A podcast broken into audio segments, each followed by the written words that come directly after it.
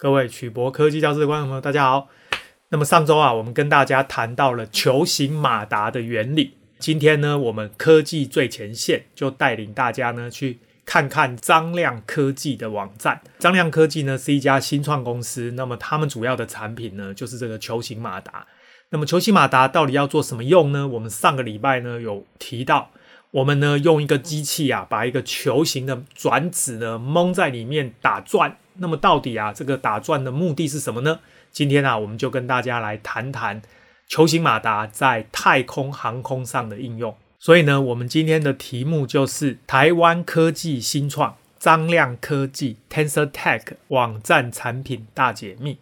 首先呢，我们跟大家介绍什么是角动量守恒来调整卫星姿态。第二个呢，我们跟大家简单谈谈技术就绪指数 TRL。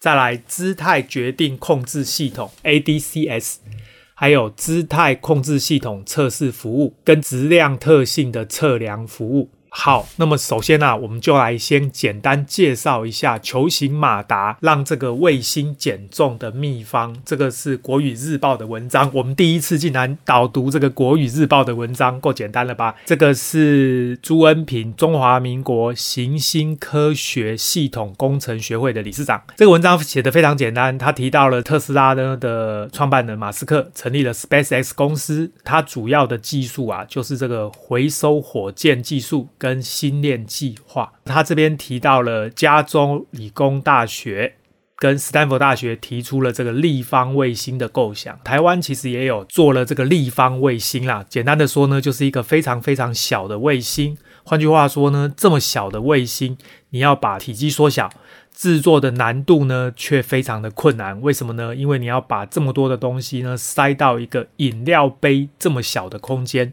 所以呢，它的尺寸、重量都要斤斤计较。换句话说啊，怎么减轻卫星的质量就变得非常重要。他这边特别提到啊，质量每增加一公斤，代表呢，你要把它送到太空就要增加十万美元的发射成本。所以呢，缩小、简化、提升效率就变得非常重要。各位现在看到这个图呢，就是一个球形马达，实际上它就是 TensorTech 张量科技他们的产品。哦，各位还记得我们上一次介绍呢，在球形马达的中央有一个球，这个球呢，基本上里面是用永久磁铁的，那么外面呢就是所谓的定子哦，所以转子是永久磁铁，那么定子是感应磁铁，所以这个就是标准的永磁的马达。永磁马达用在卫星里面到底有什么好处呢？他这边特别提到了，他说呢，因为天体的重力还有地球磁场。跟太阳光压这些因素会干扰卫星的姿态。那么，为了让卫星朝向不同的方向来完成任务，所以呢，卫星通常需要三颗以上的单轴马达，分别朝向不同的方向旋转。各位想象一下，就是一个 X 轴旋转，一个 Y 轴旋转，一个绕 Z 轴旋转，你至少要三颗马达才能够调整。卫星 X、Y、Z 三个方向的姿态，可是这样要三颗马达就浪费很多的空间，而且很重又很复杂。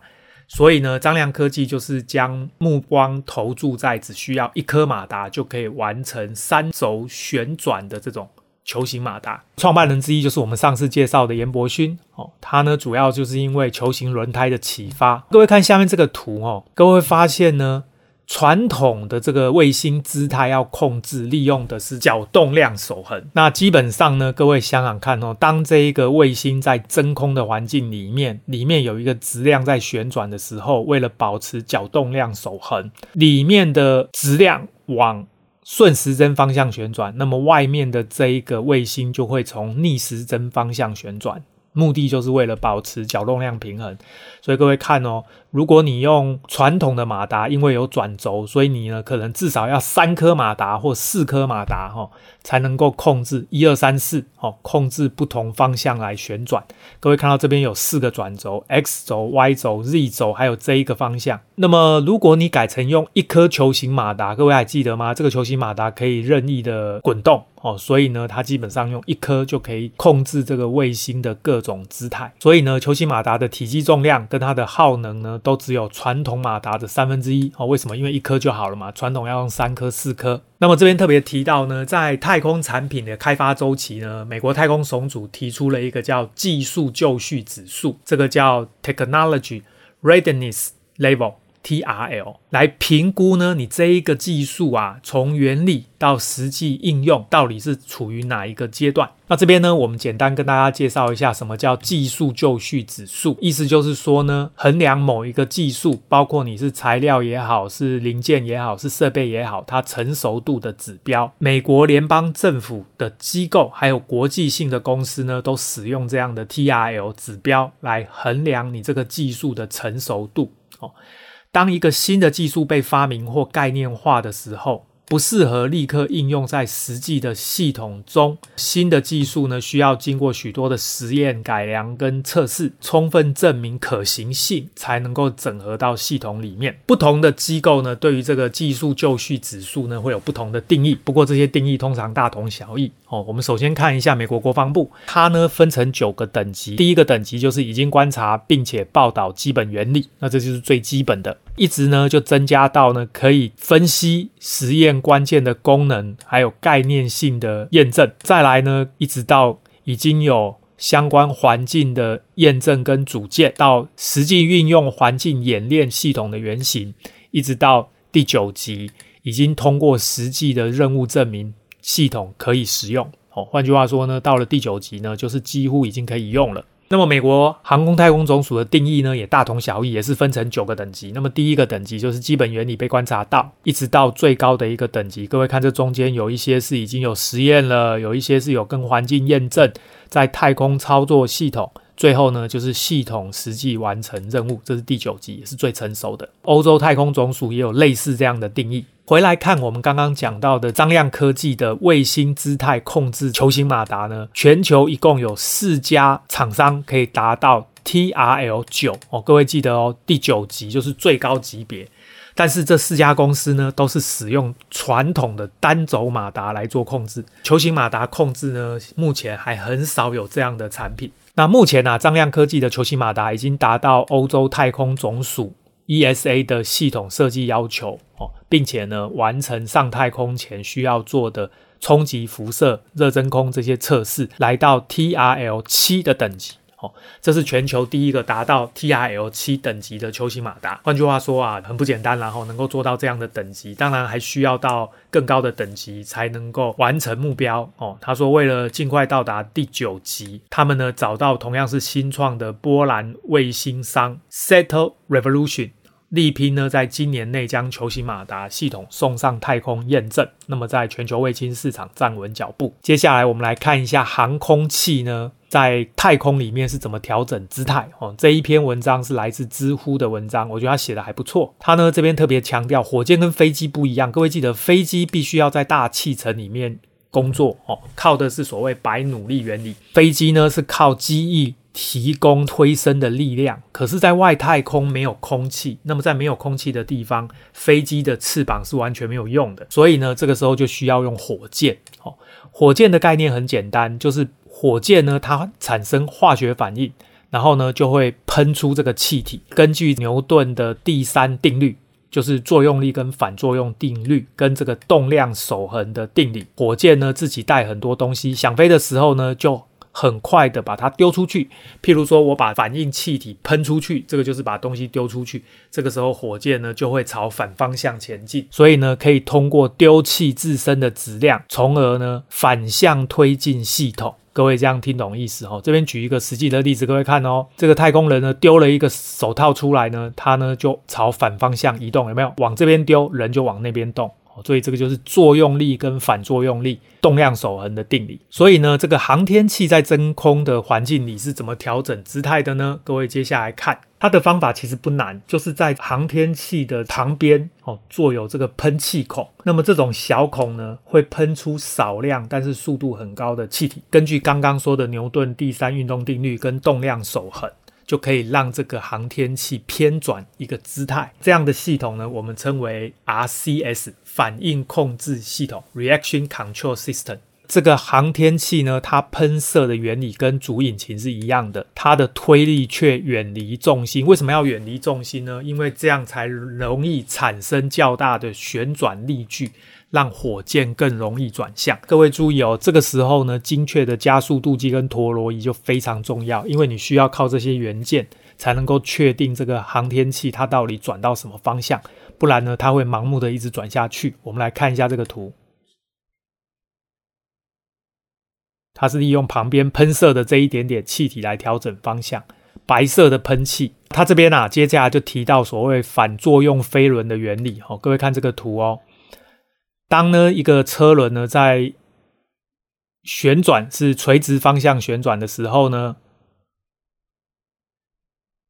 有没有？各位，你会发现它并没有动，对不对？可是如果你把它转成水平方向的时候，哎，有没有注意到？因为动量守恒的关系，这个人呢就会自动旋转，而且呢，它旋转的方向刚好抵消这个飞轮旋转的方向，所以呢，这个就是动量守恒的原理。他说呢，当一个人坐在一个转椅上，并且拿着水平轴旋转的轮子。这个轮子的，绕水平轴会有一个角动量。假设呢，原来水平的转轴抬起来变成竖直方向，这个时候轮子就具有竖直方向的角动量。但是对整个系统而言呢，并没有外力，所以呢，系统不可能有竖直分量跟角动量。所以呢，人和椅子必须沿着轮子自旋相反的方向转动，有没有？所以呢，你看它哦，人旋转的方向刚好跟这一个。轮子旋转的方向要相反，这样子呢才能够平衡，这就是所谓角动量守恒。那接下来呢，他就谈到这个哈勃望远镜。各位知道哈勃望远镜呢，它基本上不适合使用推进器来控制姿态，原因是因为推进器产生的烟雾呢，会对精密的光学仪器产生干扰和震动。所以怎么办呢？它会降低使用寿命。所以呢，怎么做？只能用所谓的反作用飞轮。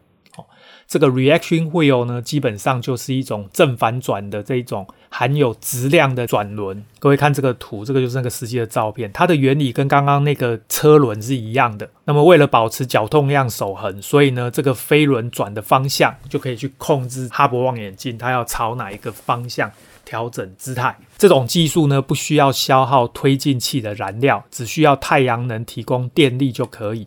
换句话说，只要这个飞轮的材料没有坏掉，哈勃望远镜呢，理论上就可以依照太阳能持续提供稳定的工作，非常的方便。国际太空站呢，也采用了类似但是更有力的控制力矩陀螺来控制这个姿态。所以呢，各位看这个图，一二三四，哈，这个就是控制姿态的飞轮。哈勃呢，总共有六个装有马达的这个飞轮绑在身上，当某一个方向的飞轮改变转速。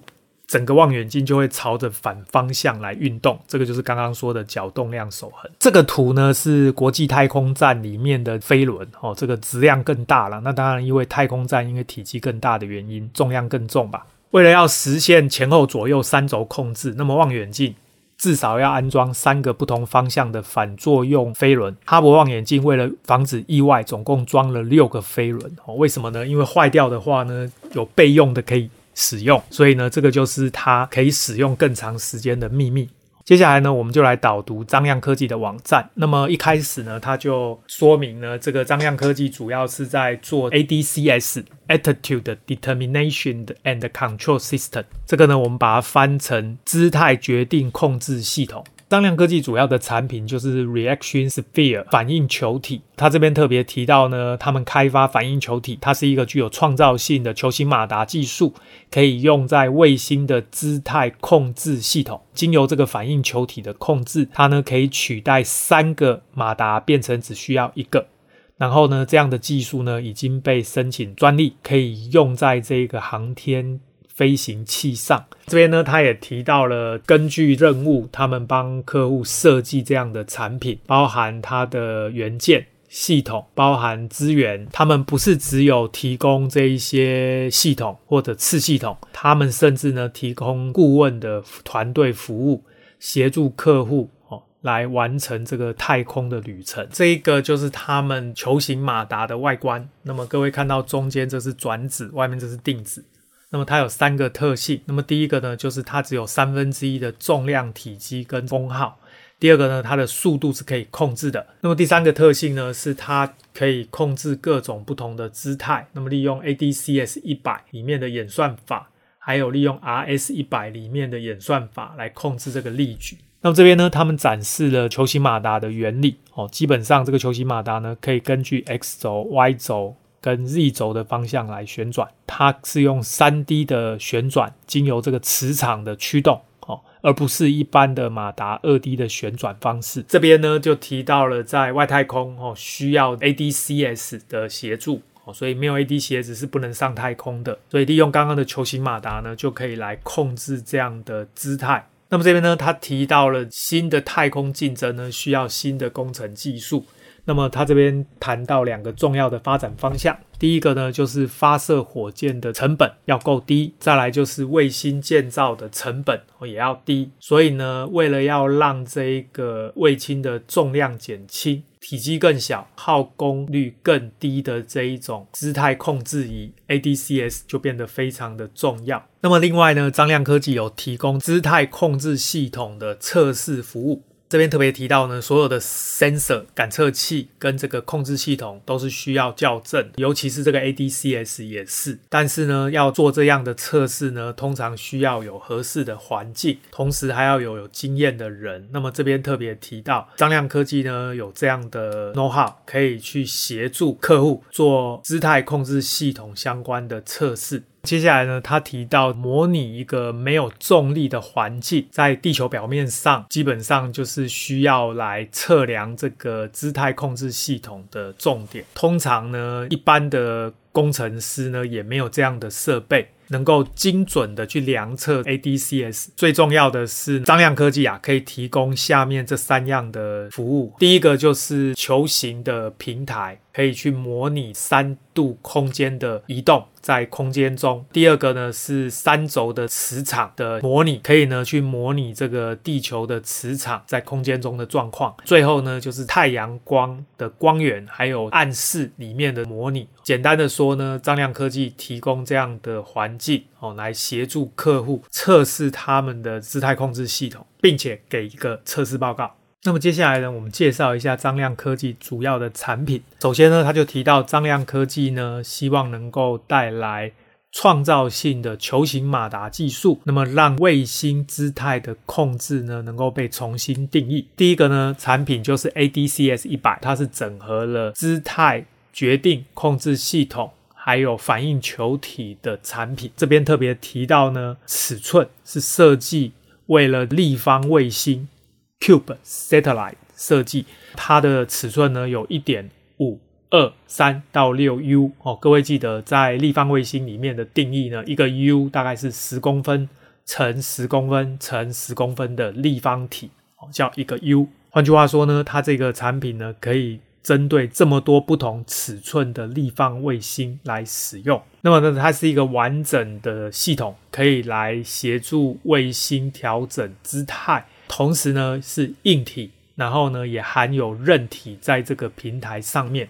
那么这个韧体应该就是在控制它的球形马达使用了。那另外呢，他说这一个次系统呢，包含了六个方向的精准的太阳光的侦测器哦，主要是侦测太阳的方向，FSS 一百，再来就是有一个反应球体 RS 一百哦，这个都是张亮科技的产品。另外呢，就是有 Gyro 陀螺仪，然后呢有这个磁力计 Magnetometer，它提供非常精准，在有阳光侦测到的地方呢，可以到零点二度。那么没有阳光侦测的地方可以到一度，另外呢还有一个 GPS 模组，这个就是 RS100 它的反应球体哦，所以呢这个就是转子跟外面的定子，它是一个可以调整速度，它指的应该是球体转动的速度，还有呢它提供所谓的单框架控制力矩陀螺仪哦，这个称为 Single Gimbal Control Momentum Gyro，你可以控制这个立方卫星，就好像使用传统三个单轴的马达一样来控制，而它的这个重量、尺寸跟功耗呢低很多。那么第三个产品就是这个 FSS 一百哦，这是一个 Narrow Field Sun Sensor 哦，就是侦测太阳光源的侦测器。这一个元件呢，它是一个非常低功耗，而且呢非常高。的速度去更新资料，它的精确度可以到零点一度。哦，所以精确度非常高。最后呢，就谈到刚刚提的姿态控制的校正实验平台哦，所以呢，张亮科技也推出这样一个平台。这个平台呢，可以模拟没有重力的环境哦，在地球表面上，那么做这种姿态控制相关的实验。第一个呢，它是一个球面空气的轴承平台哦，可以模拟三度空间的运动。第二个呢，它是有三轴的磁力。可以模拟这个地球的磁场。第三个呢，是它有阳光的光源，然后呢有这个暗示，可以去模拟空间里面阳光的照射情形。这个产品主要就是提供客户一个硬体，可以模拟没有重力的环境下面这个姿态控制仪的相关实验。好，我们张亮科技就简单介绍到这里。各位知道未来低轨道卫星的重要性越来越高，那么低轨道卫星呢，基本上都是属于微型卫星啦。体积小，重量轻，所以呢，对于这个姿态控制的要求就非常的严格。那么张量科技的这个产品呢，目前已经到 TRL 七的程度，希望它能够尽快达到 TRL 九，那么能够做进星链计划的卫星里面。我相信呢，这是一个蛮有潜力的市场。不管这个星链计划发射这一两万颗的卫星，是不是真的可以建立起非常成功的卫星通讯网络，但是呢，这个需求是确定的哦，所以呢，只要 SpaceX 持续来发射卫星，那我相信呢，这个产品的需求就是存在的。好，我们今天的节目到这边，各位对于球形马达还有卫星的姿态控制系统有任何问题，欢迎大家发表在影片的下方，我们再来讨论。谢谢大家，晚安，拜拜。